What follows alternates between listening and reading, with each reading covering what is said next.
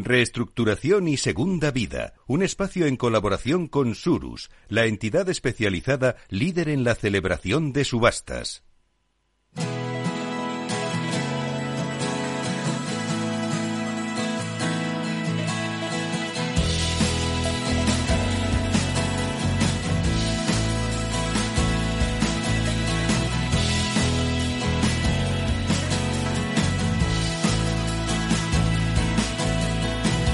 Capital, la Bolsa y la Vida, con Luis Vicente Muñoz.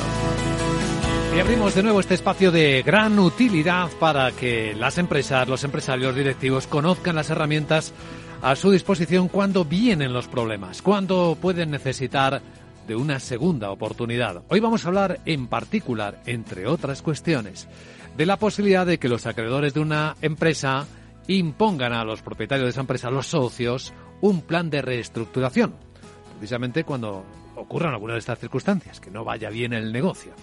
Bueno, este espacio lo realizamos en colaboración y por inspiración con Surus. Aquí está con nosotros, como tantas veces, María Díaz, socio de director de Surus, responsable de insolvencia. ¿Qué tal, María? ¿Cómo estás? Pues encantada como siempre. Buenos días. Un placer. Y Daniel Barrientos, que es responsable del Departamento de Inmuebles de Surus. ¿Qué tal, Daniel? Muy buenos días. Buenos días, muy bien. Bueno, hemos invitado especialmente hoy a nuestro programa a Guillermo Prada, es socio de Prada Galloso. ¿Cómo estás, Guillermo? Buenos días. Hola, pues buenos días. Encantado de estar aquí. Muchas gracias por la invitación para asistir. También te gustan mucho estos temas, ¿no? Son útiles, son necesarios de conocer para los empresarios, ¿verdad? Yo creo que sí, yo creo que conviene estar preparado para que la situación empeore, aunque sea pues para no utilizarlo nunca. Eh, conocer pues eh, a qué entorno nos podemos enfrentar antes de que sea una realidad pues el digamos el problema pues nos permite analizarlo con mayor tranquilidad y contemplar pues las posibles alternativas que, podrían utilizarse ¿no? en esas circunstancias. En este caso estamos planteando inicialmente cómo adelantarse. ¿no? Veamos el caso. Ah, los acreedores de una empresa pueden imponerle a los socios un plan de reestructuración cuando ven estos problemas? Pues sí, eso es una de las consecuencias de la normativa recientemente aprobada, como aquí habéis tratado en otros programas y que, los oyentes seguro ya conocen, y parte del siguiente razonamiento. Cuando una compañía está en una situación de, insolvencia o, cerca de no poder pagar sus deudas y la mayor parte de sus activos está financiada con fondos ajenos, desde el punto de vista económico, se puede decir que es casi más propiedad de los acreedores que de los socios. Cierto. Y esa justificación, eh, pues está detrás de que los acreedores vayan a tener más poder en esta nueva etapa. Yo he podido comprobar en algunos otros foros en los que han asistido eh, pues representantes de fondos de inversión que estaban encantados con la nueva regulación. Eso tiene un aspecto positivo y es que España ahora tiene un marco legal que es equiparable al de otros países de la Unión Europea, como puede ser Países Bajos, y que nos va a hacer competitivos a la hora de recibir eh, pues esos eh, fondos de inversión que en algunos casos pues pueden ayudar cuando los bancos no, no quieran entrar o no puedan, tendremos más alternativas de financiación. Pero también, como, como comentabas, pues da más poder a los acreedores y eso conviene que los que los empresarios pues lo conozcan. Sí, sobre todo porque va en detrimento del poder de los empresarios, de la capacidad de control. Vamos a ver matices y dudas que tenemos para ayudar a nuestros oyentes pues a entenderlo bien. Por ejemplo, María, ¿qué plantearías? Bueno, eh, creo que el, que el tema que estamos tratando es muy interesante, muy interesante para el empresario.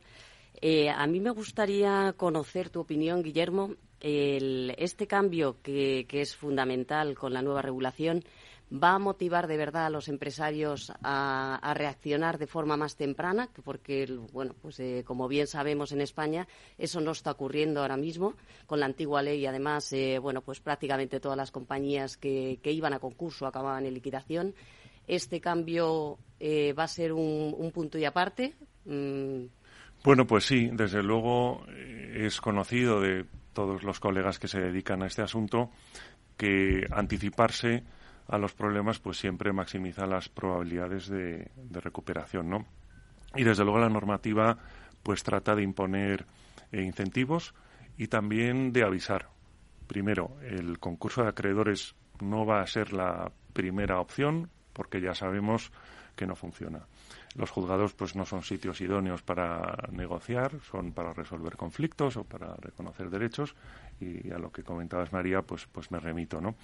Pero sobre todo porque además en el concurso de acreedores siempre va a haber una fase de calificación, que es algo que ya sabemos que preocupa a los empresarios porque en una situación extrema puede suponer que tengan que poner de su bolsillo aquellas cantidades que no cobren los acreedores, aunque se trate de una sociedad limitada, por supuesto, en una situación extrema en la que eh, se hayan cometido pues irregularidades. Pero además, la nueva regulación otorga a los acreedores, a determinados acreedores que tengan pues más de un millón de euros de deuda o más del 5% del pasivo, la posibilidad de presentar ellos un informe de calificación alternativa, lo cual quiere decir que aunque el administrador concursal pues no lo considere, tendrán un elemento de negociación. Por supuesto que eso está encaminado a que pueda alcanzarse una transacción, pero será preferible pues no llegar a esa situación y adelantarse en el tiempo, ¿no?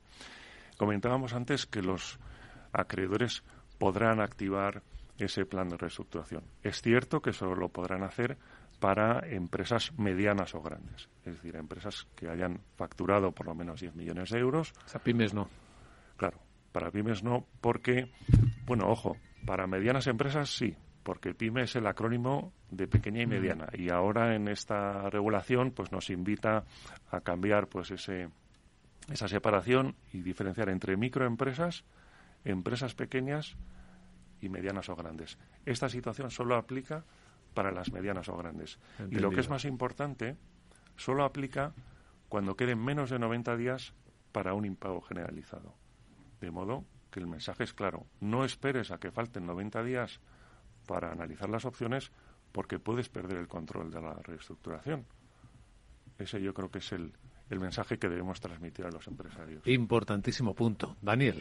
Sí, bueno, yo lo que, lo que veo con esto que estaba comentando Guillermo es que eh, para que los empresarios hagan el uso de esas herramientas que se han puesto encima de la mesa, que puedan utilizarlas. Eh, siempre hablamos en programas anteriores de, hacer una labor pedagógica con el empresario español, que tienen que aprender a, usar esas herramientas en vez de esperar a que llegue el final del proceso y se entre en una liquidación eh, sin marcha atrás, digamos. Eh, ahora tienen que hacerlo por su propio interés, porque si no aprenden ellos a utilizar esas herramientas, como decía Guillermo, va a ser el acreedor el que digamos, que lidere el proceso de reestructuración, en vez de que sea eh, los propios socios de la empresa los que lo hagan. Y eso yo creo que es importante de cara a, esa fase de, reestructuración que, se tenga que llevar a cabo. Un gran cambio, ¿eh? Claro. Claro, o sea, no ya no es solamente que tengan que ellos que aprender, sino es que por su propio interés deben de hacerlo, porque si no va a ser el acreedor el que, el que lo lidere. Pero ¿cómo saben los acreedores que estamos a 90 días de un impago general? Por ejemplo, para propiciar la puesta en marcha de la reestructuración?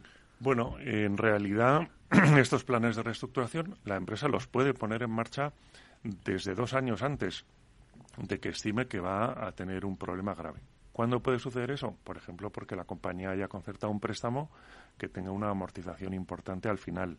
Esto que se llama en terminología anglosajona, pues bullet o americano, ¿no? Hmm. Si yo sé que dentro de año y medio tengo que hacer un gran desembolso y estoy viendo que mi situación pues no va bien hoy, pues me debo poner en marcha cuanto antes. Los acreedores, desde luego, eh, bueno, pues los bancarios pues que habrán pedido reiteradamente a la empresa pues para renovar sus contratos de financiación, los estados financieros o las declaraciones fiscales pues pues van a ser muy muy conscientes no digamos ya pues quienes tengan acceso a las informaciones que publican las compañías de, de seguro de, de, crédito, ¿no? Claro. ¿Más dudas que tenemos, María? la nueva regulación se ha puesto en marcha a finales de septiembre. O sea, estamos todavía en una fase bastante cercana ¿no? a ese cambio. Ya hay un caso en el que, bueno, pues es bastante mediático, el caso Celsa, donde ha ocurrido este, pues el, eh, esta posición por parte de los acreedores. No sé si conoces también algún caso más. ¿Crees que se va a dar a corto plazo? Ya se está por la parte de los expertos eh, poniendo en marcha desde el punto de vista de acreedores este tipo de posiciones y trabajando en ellas. Bueno, ese caso yo conozco lo que ha salido en los medios de comunicación. He tenido oportunidad de intercambiar impresiones muy generales con algunos de los eh, profesionales que ha intervenido. Y en realidad, mm, pues eh, llevaba ya mucho tiempo negociando la compañía con, acreedores financieros y lógicamente eso les había dado ya pues un conocimiento de las posibilidades, ¿no? Seguramente yo creo que no va a suceder a corto plazo, pero sí conviene que los que los que las empresas que vislumbren que pueda tener algún alguna algún problema pues pues contemplen esa posibilidad teórica. Eh, pero también hablábamos antes de, que conviene anticiparse porque estas situaciones deben empezar siempre con un diagnóstico. Yo me gustaría aportar una visión complementaria a la de otros colegas que me han precedido en el programa, pero creo que enriquece. Yo no creo que, debamos decirle a los empresarios que siempre se puede salir de una situación problemática. No, eso no es así. Estamos en una economía de mercado y la eficiencia de este sistema estriba en que no haya barreras de entrada, que no nos pongan problemas cuando queremos poner una empresa y que no haya barreras de salida, que cuando una empresa no es viable, esos activos tengan una segunda oportunidad y esa empresa salga del mercado. Eh, o sea, no nos podemos engañar diciendo que es que el objetivo es que las empresas nunca cierren, porque eso es un sistema de planificación centralizada que no es el que, el que tenemos aquí. Hasta ahora la venta de activos iba en el proceso del concurso de acreedores. ¿En el plan de reestructuración también se pueden vender activos? Bueno, por supuesto. El plan de reestructuración puede consistir pues en vender una parte del negocio que no sea crítico para la compañía, en vender activos, en eh, conseguir financiación pues con un leaseback, oye, pues te vendo este activo con un pacto de compra y desde luego si eso se hace con anticipación, pues siempre se consiguen mejores resultados como desde luego en, en Surus conocéis, ¿no? Una venta acelerada o estresada pues nunca va a conseguir Siempre es peor. Lo mismo, ¿no? Decía que es importante el diagnóstico como punto de partida, sondear posibilidades, preparar un plan de negocio y eso lleva tiempo. Y, en fin, pues la, la mera eh, comunicación al juzgado de que la compañía quiere iniciar negociaciones, pues supone preparar una cantidad de documentación ingente. Y esto tiene que ser conscientes las. ¿Quién hace el mejor diagnóstico de, de, este, de esta situación? Bueno, yo creo que conviene que el empresario siempre eh, tenga la visión de alguien ajeno. ¿Por qué nos, qué, nos hemos encontrado nosotros en muchas ocasiones? Primero, que a veces el empresario, su directora financiera, en fin, quien, sea, a veces son muy pesimistas porque lleva mucho tiempo sufriendo, veo que esto no sale adelante. Claro, están dentro, sí. Y puede venir alguien que les amplíe la visión y le diga, mira, pues tienes esta opción, existe esta opción legal, hay estos fondos de inversión en situaciones estresadas, eh, en fin. Eh, y luego puede suceder lo contrario, que sean muy optimistas y que no vean que en ocasiones pues una retirada a tiempo es una victoria. ¿Qué puede aportar un asesor externo? Pues puede hacer una consulta sectorial de cómo van las empresas del sector e identificar si estamos ante un problema estructural de ese sector o particular de esa compañía. Si tiene un componente temporal, en cuyo caso, pues con, con a lo mejor una espera por parte de los acreedores ya se arregla todo, o si son precisas soluciones de cirugía o si en ocasiones es preferible cerrar la empresa y dedicar los esfuerzos y los recursos a otra, a otra actividad. Este programa, desde luego, ha sido de gran utilidad, de buen conocimiento, y agradecemos mucho a Guillermo Prada, socio de Prada Galloso, que nos lo haya contado con esta precisión y desde luego claridad. Gracias, Guillermo, por acompañarnos. Bueno, muchas gracias a vosotros y enhorabuena por la labor de difusión que hacéis, que sin duda tiene muchísimo valor. Pues gracias por la inspiración también de este programa, María Díaz y a Daniel Barrientos de Surus. Y hasta el próximo programa. Gracias. Buenos días.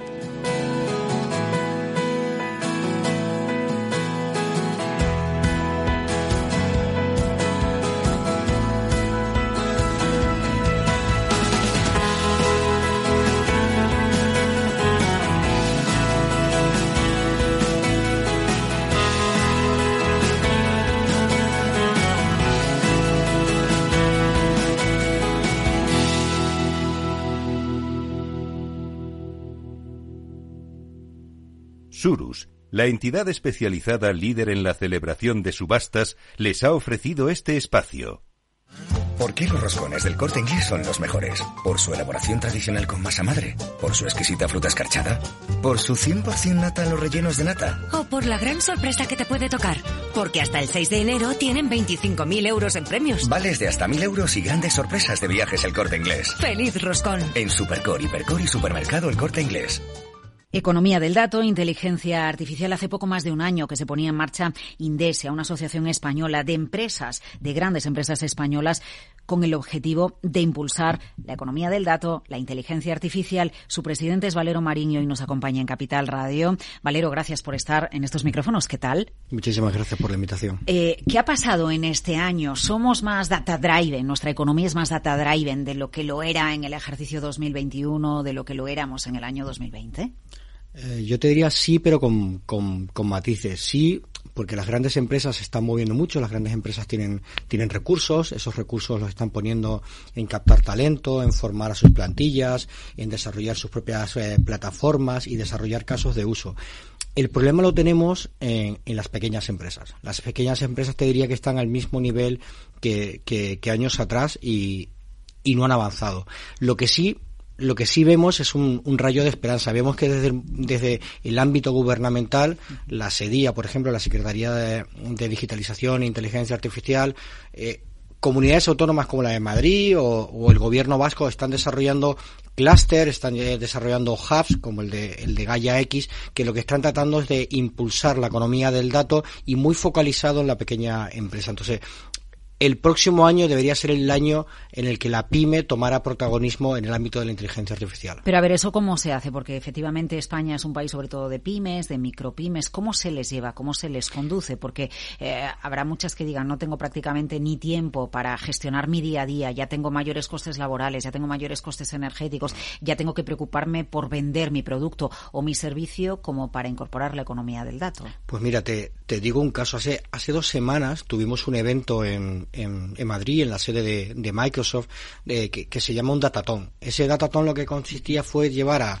a seis empresas de diferentes tamaños. Estuvieron empresas como Enagas, pero pequeñas empresas como Inagas o SK o el grupo Cuñado, etcétera. Eso fue el momento en el que descubrimos cuál es el método para hacer escalar el dato, la inteligencia artificial en las pymes, como a través de una figura que se llama el orientador. Ese orientador se sienta con la pyme, trata de entender su cadena productiva, en entender los problemas y ver si en esos problemas hay datos.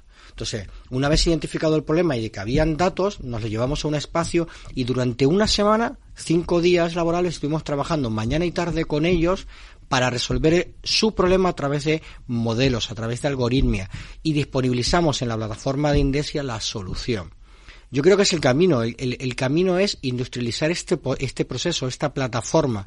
Lo hemos probado en este, eh, hace un par de semanas ya tenemos el compromiso con el País Vasco, con la Comunidad de Madrid, de organizar de manera periódica estos, estos datatones, pero para eso tenemos que ser capaces de que Indesia eh, sea capaz de escalar como concepto. Hoy somos nueve, hoy somos nueve grandes compañías, mm. están en proceso de incorporación 30, 40 empresas, pero aquí la idea es, oye, ¿cómo invertimos entre todo para que hacer posible que la pyme entra en este proceso y realmente explota la inteligencia artificial. Eh, eh, entiendo que Madrid, porque es foco atractor en España y País Vasco, eh, Euskadi, porque bueno, es mira, la región más industrializada de España. Sí, Indesia, Indesia pone foco en el ámbito de la inteligencia artificial en la industria. Cuando nacimos, en ese momento estaban haciendo el BIKE, que es el Centro de Inteligencia Artificial en el País Vasco, y de manera natural hicimos una alianza. Una alianza hace un año la Comunidad de Madrid, a través de su consejero de digitalización, Carlos Izquierdo, constituye un clúster de inteligencia artificial en Madrid, donde, donde entra Indesia, al final Indesia lo que está ayudando a las diferentes administraciones que están poniendo foco en, en, en promover la inteligencia artificial. Hace poco también con la Junta de, Galicia estamos empezando eh, a colaborar. O sea, hay, hay muchas comunidades que están viendo en esta tecnología hay otras comunidades que también apuestan por otro, blockchain, etcétera, pero bueno, en materia de inteligencia artificial, de manera natural, estas tres comunidades se están posicionando de una manera muy activa. Y como tú dices, en País Vasco hay mucha industria, en Madrid hay un ecosistema ¿no? de, de, de pymes y de grandes empresas muy, muy amplio, bueno, eh, es natural. Eh, los fondos europeos realmente están siendo un tractor? ¿Es más el titular de lo que luego acaba llegando? Pues mira, si me lo preguntas hace tres meses, te diría que en, en, en el ámbito de las tecnologías uh -huh. lo estábamos viendo más como un titular. Yo creo que ahí la SEDIA ha sacado una iniciativa que se llama los fondos RETECH. Los fondos RETECH tratan de, de promover proyectos transversales de país en materia de inteligencia artificial y lo que pide la, la SEDIA, la Secretaría de Estado de Digitalización e Inteligencia Artificial, es que haya asociaciones entre diferentes comunidades autónomas. Ahí Indesia y otras organizaciones como Baidata están trabajando con comunidades como, en este caso, eh, Madrid, País Vasco, Junta. Hemos presentado un proyecto de país para hacer escalar la inteligencia artificial en las pymes y ha tenido muy buena muy buena acogida. De hecho, ha sido ha sido entre los 11 proyectos nominados para hacerlos escalar el, el próximo 2023. Entonces, el 2023, si, si volvemos eh, a finales de año a vernos, eh, ojalá el titular sea que ese proyecto ya está en marcha, pero ha sido aprobado, o sea que estamos estamos encantados. Eh, cuando hablamos de inteligencia artificial, a ver, eh, ¿qué, qué, es más importante? ¿La sensorización de todo, que tengamos sensores de todo para detectar y entonces recopilar datos y entonces analizar? ¿Es más importante lo que usted nos decía al principio? Primero saber si hay un problema eh, donde se están generando datos, ¿no? Porque es verdad que hay, hay sectores que por mucha inteligencia artificial, a lo mejor que se le quiere incorporar, pues no son tan aptos, ¿no? Como lo son, o a lo mejor los, a lo mejor lo son todos. Y lo que tenemos también que hacer, Valero, es aprender que la inteligencia artificial o el análisis, recopilación, análisis y uso de datos útiles es aplicable a toda la economía, a todo el tejido productivo.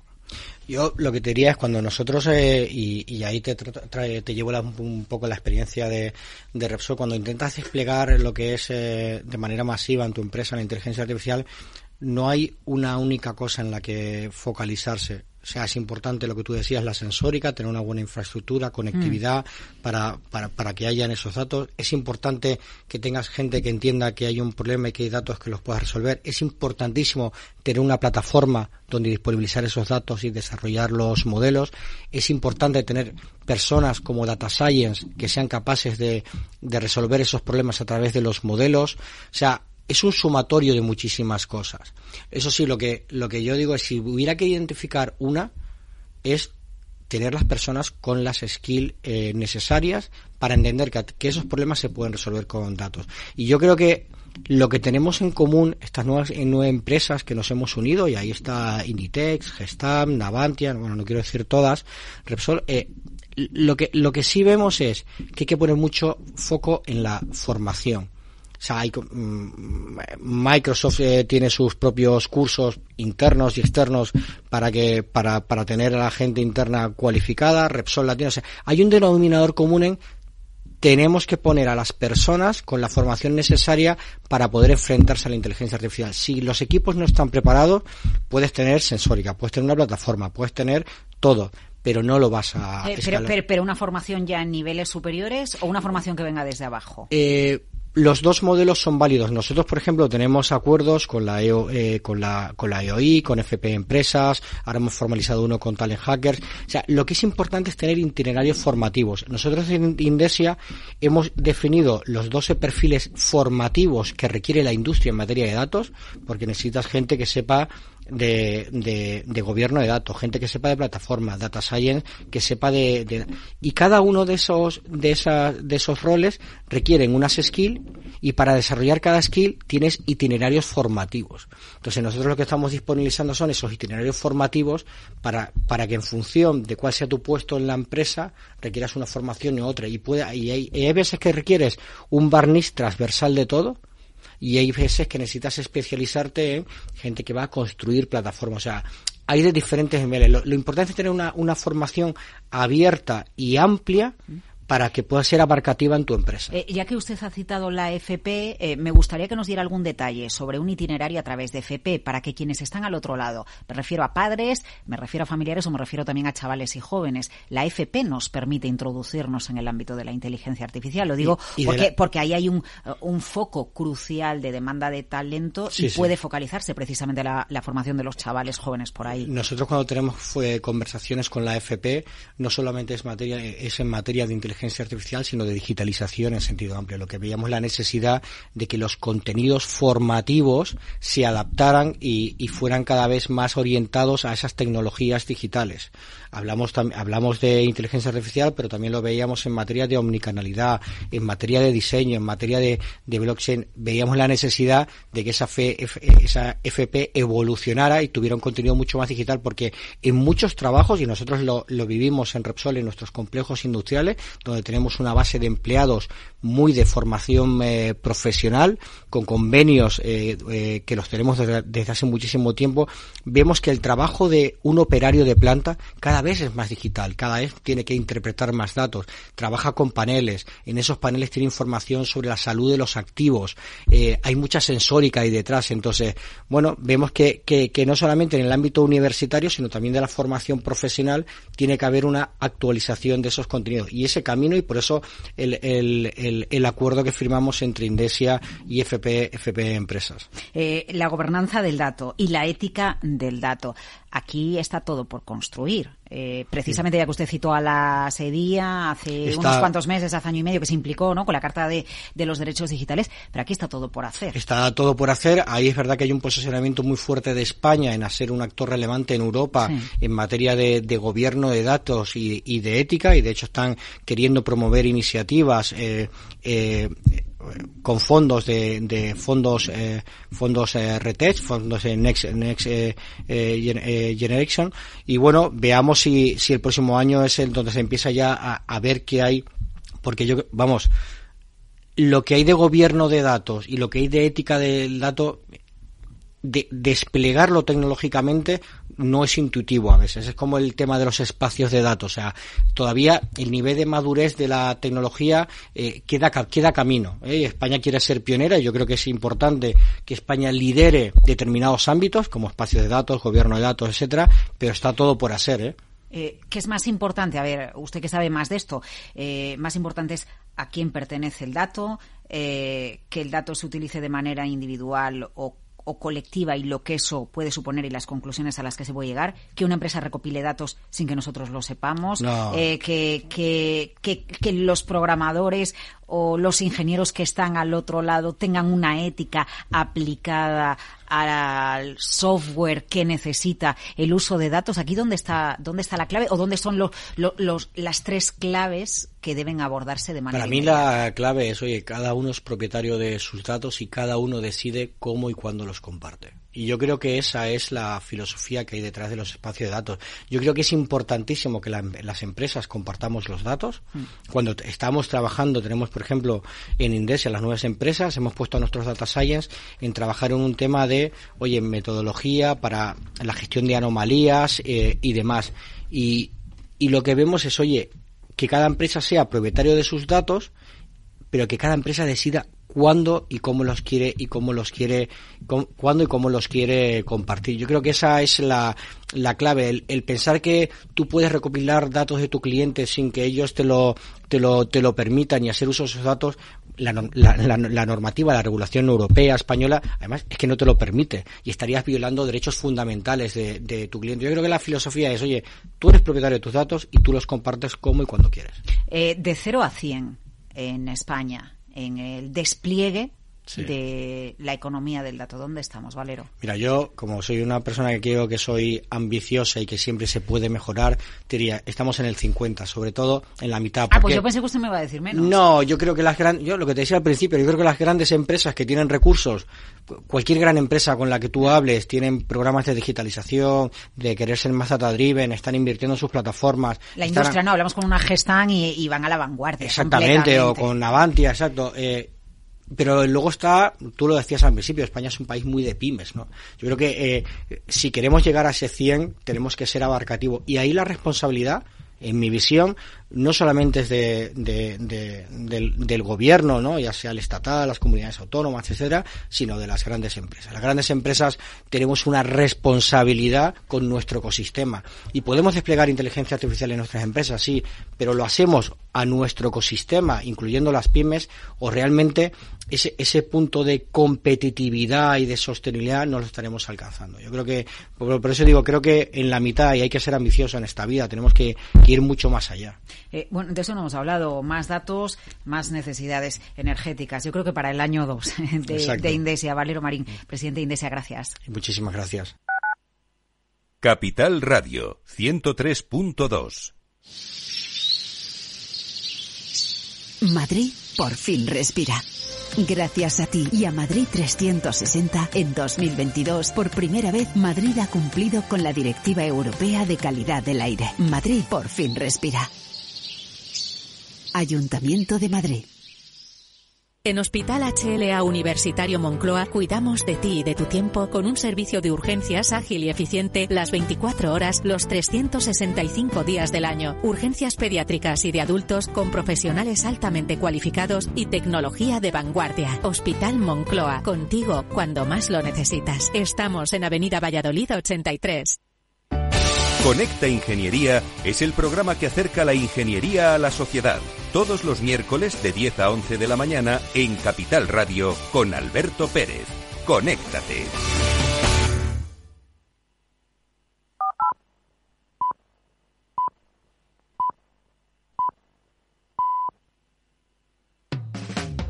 Capital, la Bolsa y la Vida.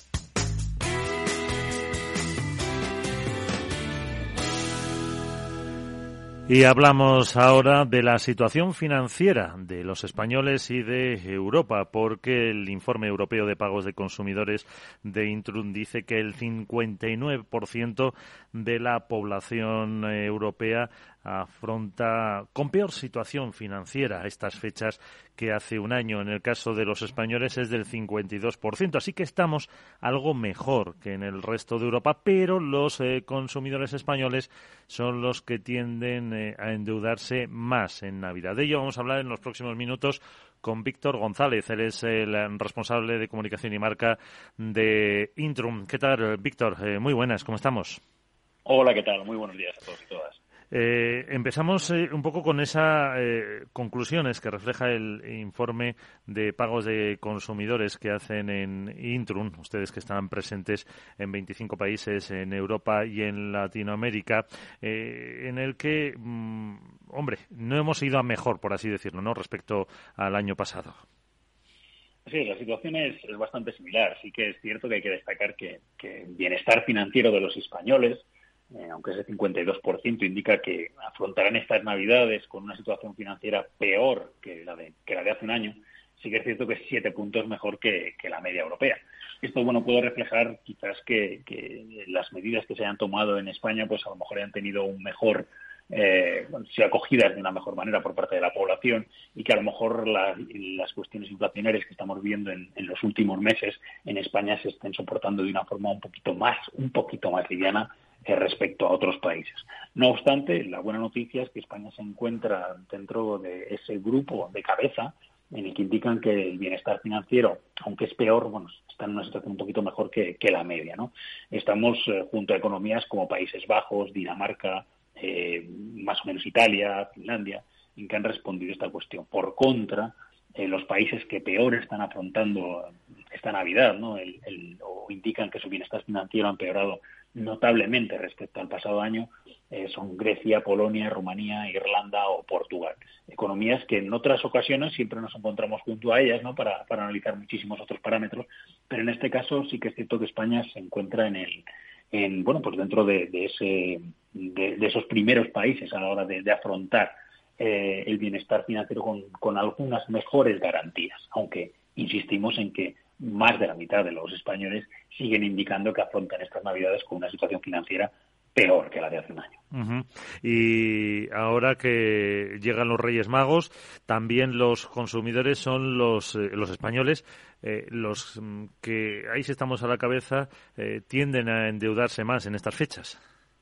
Ahí sí, ahí sí. En ese caso, los, los españoles, quizás a lo mejor por una cuestión de tradición en, en estas fechas, España se encuentra entre bueno pues entre los países que, más consumen en, estas fechas eh, pues tan señaladas en las que se encuentran bueno pues ya no solo la Navidad sino luego también esa semana de Reyes que es muy específica de, España y de, otros países a lo mejor del sur y en los cuales pues España eh, los consumidores españoles indican que pues el 24% reconoce que suele endeudarse en exceso durante las fiestas comprando regalos y alimentos, y mientras que la cifra europea baja hasta el 16%, es decir, 8 puntos menos. Ahí estamos por encima de la media un poquito más. Y nos situamos junto con otras economías como puedan ser Francia, Reino Unido, eh, Irlanda o, Grecia en este caso, en de los que de los países que más se endeudan, ¿no? En estas en estas fechas.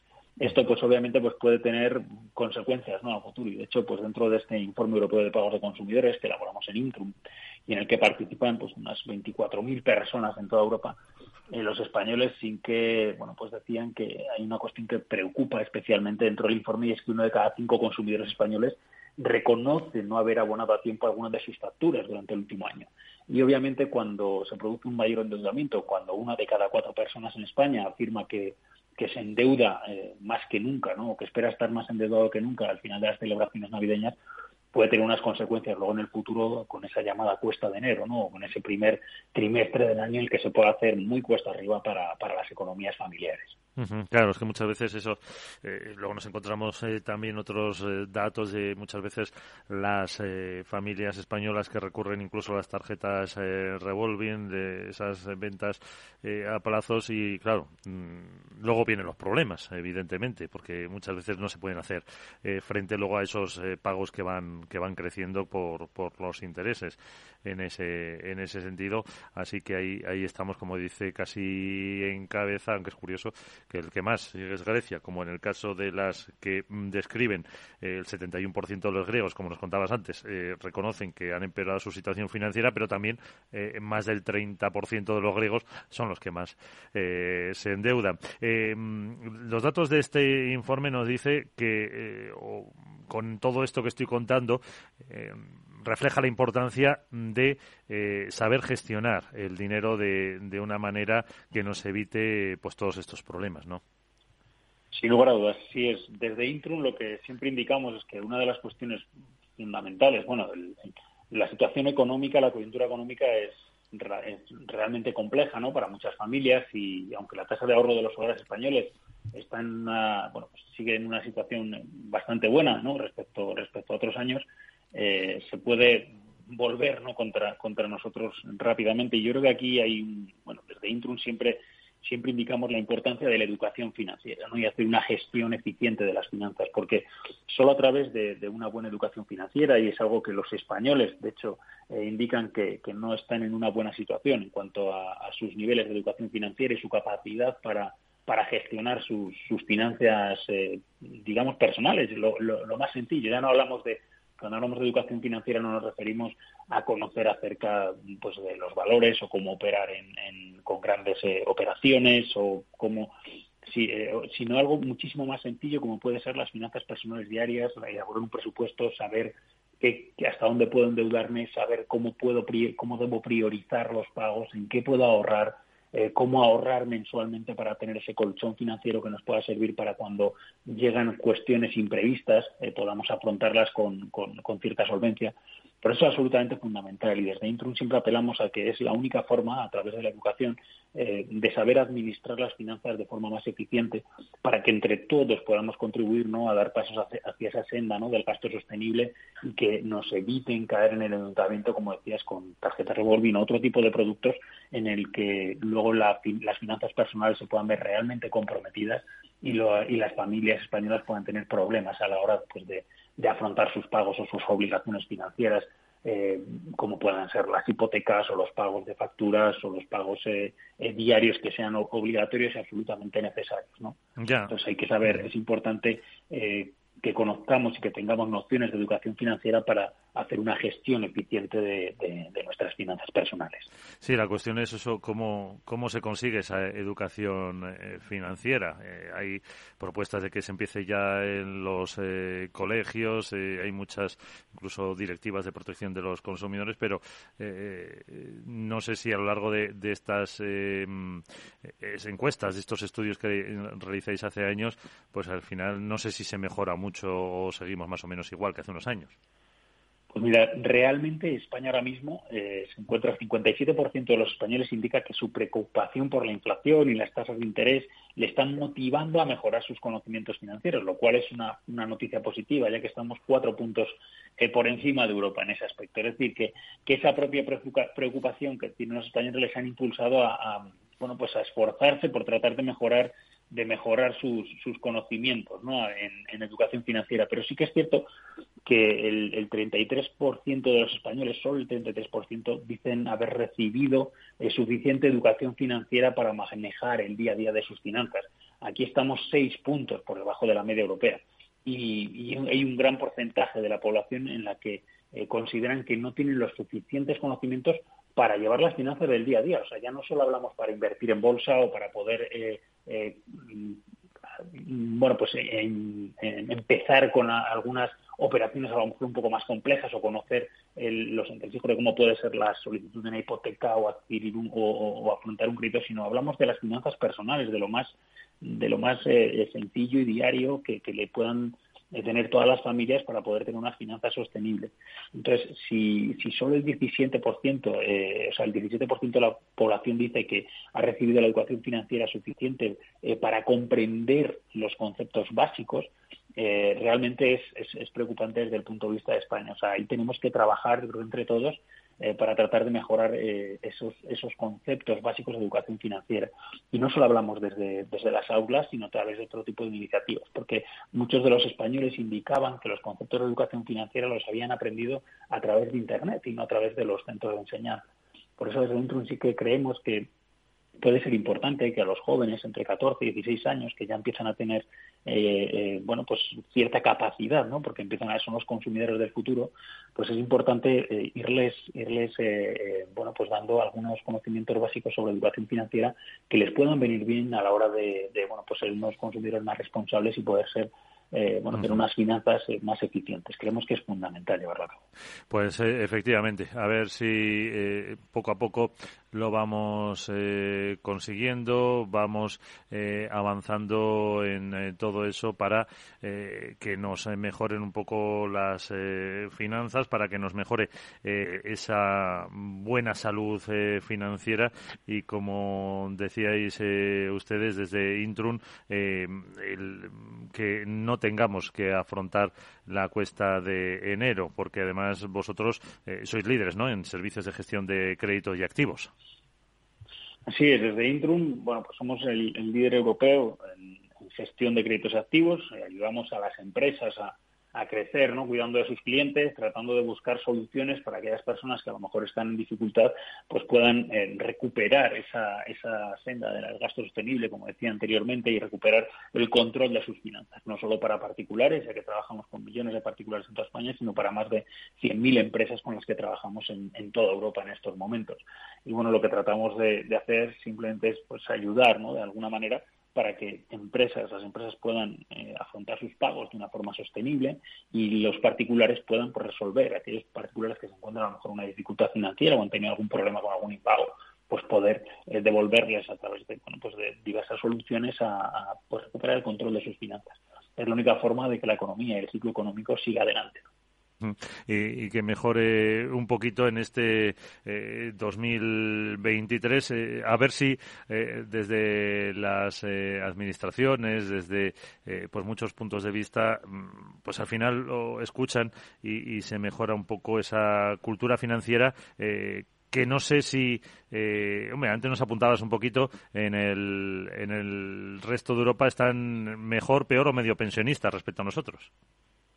Bueno, la situación realmente, como decía, está en el resto de Europa está en seis puntos eh, encima de, lo que es la, situación en España, porque en España estamos en, torno a un 35% eh, por ciento de las personas dicen haber recibido suficiente educación financiera para manejar el día a día, aunque también este 35% reconoce que todavía necesitan asesoramiento para asuntos financieros complejos. Pero digamos que esta primera parte, que está en torno al 35% por parte eh, de España, en el caso de Europa está en el 41%. Por eso hay que seguir trabajando para, bueno, pues para subir, bueno, no incluso llegar a ese 41, sino superarlo, ¿no? Para que la mayor parte de la población en España pueda tener la suficiente educación financiera para manejar el día a día. Cuando hablamos ya de cuestiones más, bueno, pues más eh, complejas, en España el 25% sí que dicen haber recibido una excelente educación financiera y que se sienten seguros a la hora de gestionar asuntos económicos algo más complejos. En este caso sí que estamos más o menos a abertura de Europa, puesto que Europa está en, de la media europea se sitúa en el 26%, mientras que España está en ese 25%. Pero sí que indicamos que lo que es realmente importante es que eh, la base, lo que es eh, el gran, la gran parte de la población, sí que tenga los conocimientos básicos para poder bueno pues manejar las finanzas eh, del día a día con bueno pues con solvencia ¿no? y para llegar y afrontar ese futuro de una forma más sostenible. Pues Víctor González, responsable del Departamento de Comunicación y Marca de Intrum, muchísimas gracias por estar con nosotros, muchísimas gracias por este estudio y hasta la próxima. Muchísimas gracias a todos. Capital Radio. Escucha lo que viene. Hey, asistente, busca cómo invertir ante la subida de tipos. Hay aproximadamente 37 millones de resultados. ¿Quieres que los lea? Uf, mejor que no. Puedes seguir buscando entre millones de contenidos, pero un asesoramiento de calidad solo te lo dará un especialista. En Renta 4 te ofrecemos un servicio de asesoramiento gratuito siempre que lo necesites. Entra en r4.com y descubre cómo te podemos ayudar. Renta 4 Banco. ¿Quieres más?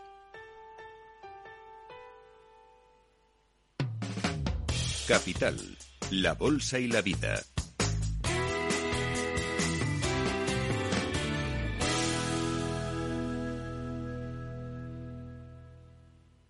Química y con 70 doctorándote en zooarqueología. ¿Qué te queda por descubrir? Mi propia vida, seguir viviéndola. ¿Tú también quieres hacer cosas increíbles en tu jubilación? Mafre presenta el programa Tu Futuro. La gestión de planes de pensiones que se adapta a ti ahora hasta con un 4% de bonificación por traslado. Consulta condiciones en tu oficina Mafre o en mafre.es.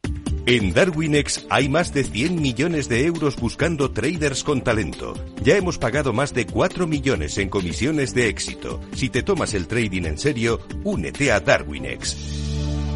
Capital en riesgo. Datos actualizados el 16 de septiembre de 2022 dentro de los riesgos a los que nos podemos enfrentar en este 2023 se hablan de los geopolíticos, se habla de muchas eh, cuestiones, tensiones en la cadena de suministro, etcétera, etcétera, pero hay uno real que nos afecta a todo, a las eh, empresas, pero también incluso a las eh, personas. No hace falta ser una gran multinacional para tener problemas con la ciberseguridad y hay que tomárselo muy en serio porque realmente eh, va a ser una de las eh, tendencias que vamos a tener durante este ejercicio. De ello vamos a hablar con un experto que es eh, Alex Rocha. Él es el CEO de BioKey que cuenta con más de dos décadas de experiencia en el suministro de tecnología de autenticación para miles de organizaciones y millones de usuarios y tiene pues eh, soluciones de gestión de identidad con la biometría que luego hablaremos. Alex Rocha, ¿qué tal? Muy buenas, gracias por acompañarnos. Gracias a vosotros por la invitación y gracias por eh, entenderme con esta constipación. Muchas gracias. Eh, ¿Es efectivamente uno de los riesgos del 2023 la ciberseguridad? Claramente. Uh, se me permite, yo voy a salientar dos noticias muy recientes. Una es del Chief eh, de Ciberseguridad de Allianz, uh, en que comenta claramente que la ciberseguridad es una de las áreas que para Allianz es más importante y que están muy preocupados con los riesgos de sus empresas y los seguros pero también uh, Mário Grego, que es el uh, CEO de Zurich, sí. uh, acaba de hacer un comentario que simplesmente es muy, muy importante, que los ciberataques van a ser no segurables, que no va a haber política de seguros para proteger contra ataques de ciberseguridad. Dando un ejemplo muy real, en, no año pasado, Uh, Mondelez ha sido atacada, ha tenido una pérdida de 6 millones de dólares y porque fue un ataque de ransomware, uh, simplesmente fue dicho que era como una acción bélica, como fuese un acto de, de guerra, sí. y por eso no han sido resistidos de esa pérdida. Entonces, diramos aquí que el cambio es radical, que ya las empresas no se pueden eh, seguridad con un seguro y que sí tienen que vestir fuertemente en el área de ciberseguridad para proteger todo aquello que nosotros ya hablamos en lo pasado. Entonces, eh, a las empresas, eh, da igual de cualquier tamaño, no les queda otra opción que sí o sí protegerse e intentar evitar esto, más si como dice usted luego no van a poder ver eh, que los datos, los daños son asegurables. Cualquier empresa eh, se puede proteger. Toda empresa se debe proteger. Ya no se puede. Exactamente. Es mandatorio. Es mandatorio. Es mandatorio todas las empresas se tienen porque todas las empresas tienen lo mismo, uh, vamos a decir, los mismos factores. Y los factores son un crecimiento de dependencia de tecnología, Hoy queremos tener teletrabajo, queremos poder trabajar desde cualquier parte, queremos tener la información al instante. Entonces dependemos de, la tecnología. Entonces, cada vez que dependemos más de tecnología, obviamente estamos más expuestos a ataques de ciberseguridad. También es importante mencionar que los ataques de ciberseguridad cada vez son más sofisticados. Cada vez hay más investimento de los atacantes porque es un negocio rentable.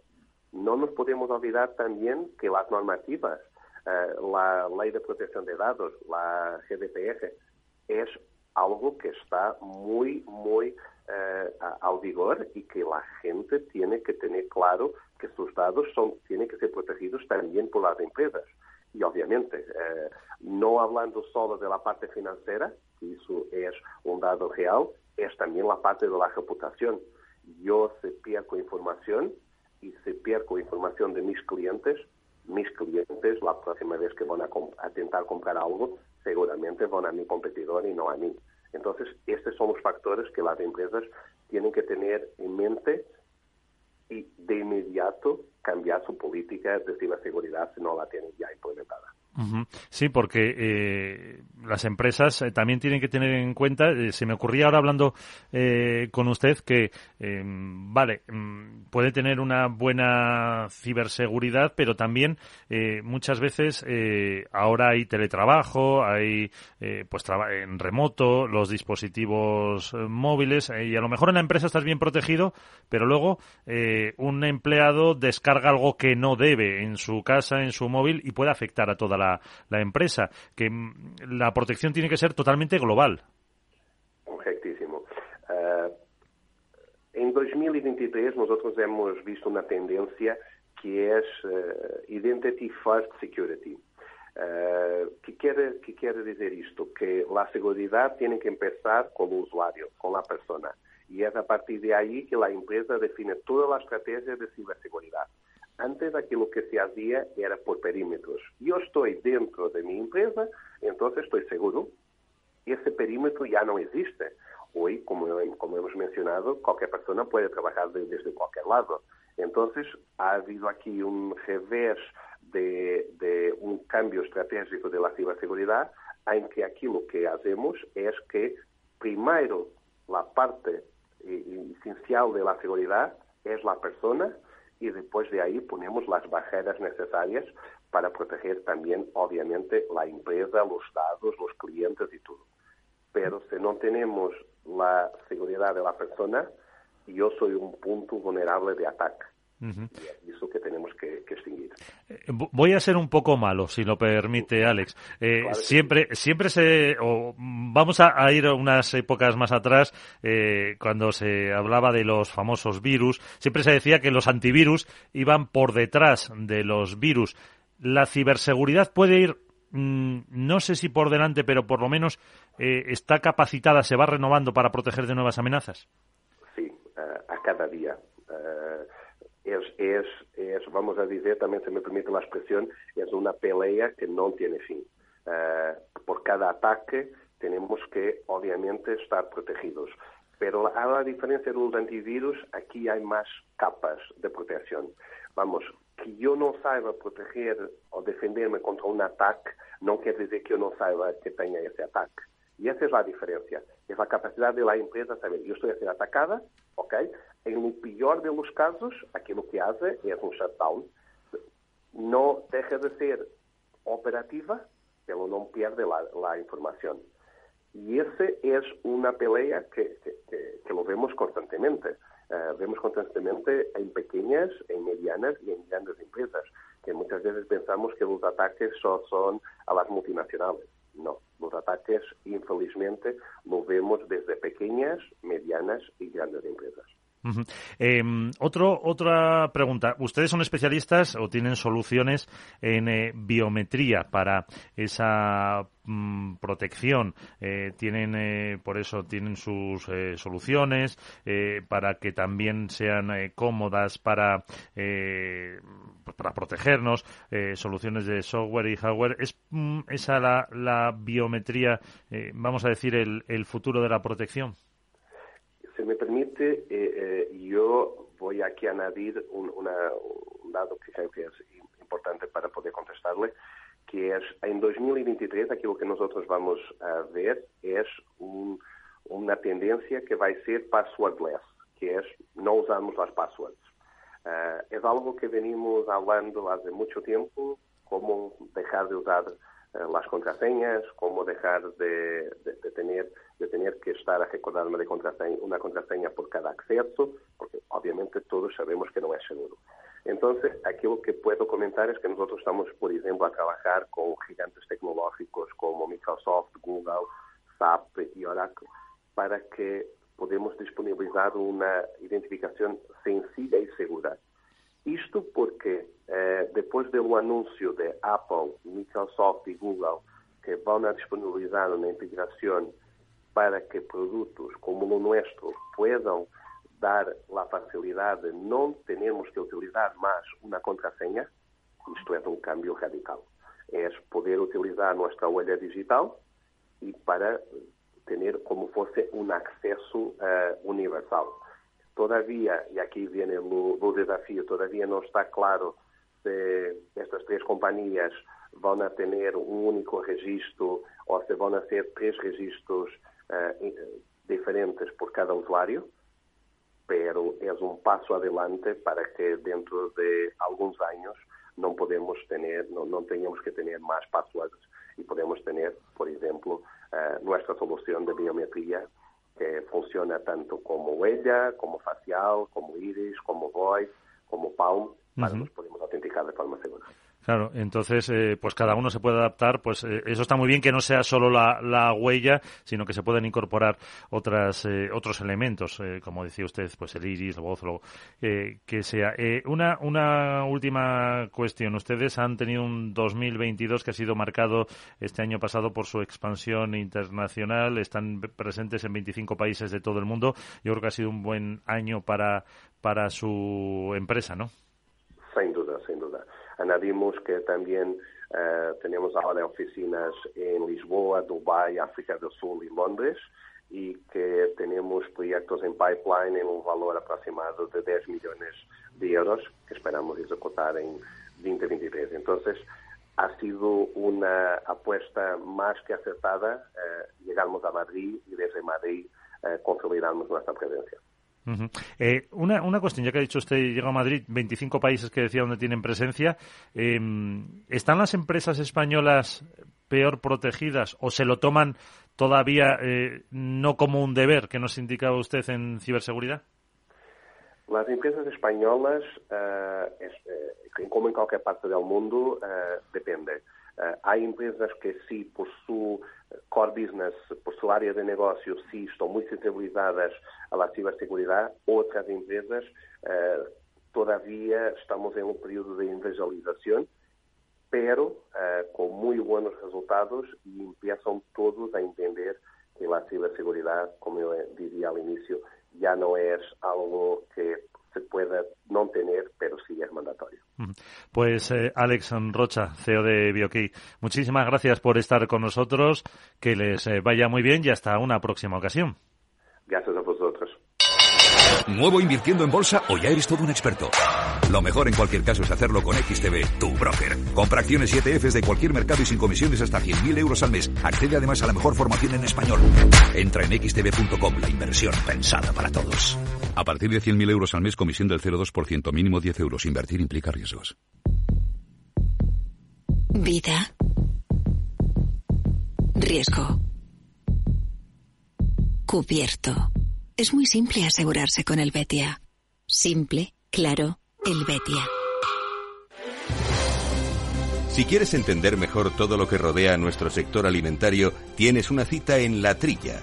Un gran equipo de especialistas te acercará a la actualidad económica y política desde el campo hasta la mesa. Conocerás sus principales innovaciones sin olvidar las producciones más tradicionales. Los sábados de 8 a 9 de la mañana con Juan Quintana la trilla de Capital Radio.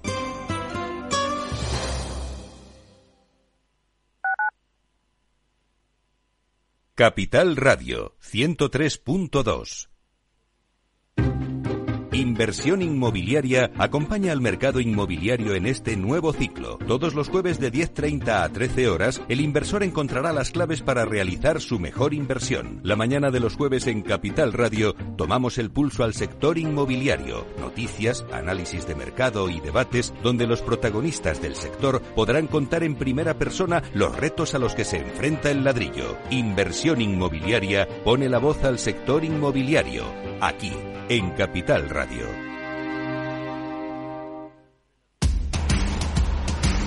No pierdas detalle de todo lo que afecta a tus inversiones y a tu bolsillo. Toda la información en Mercado Abierto con Rocío Arbiza, de 4 a 7 de la tarde en Capital Radio. Capital Radio.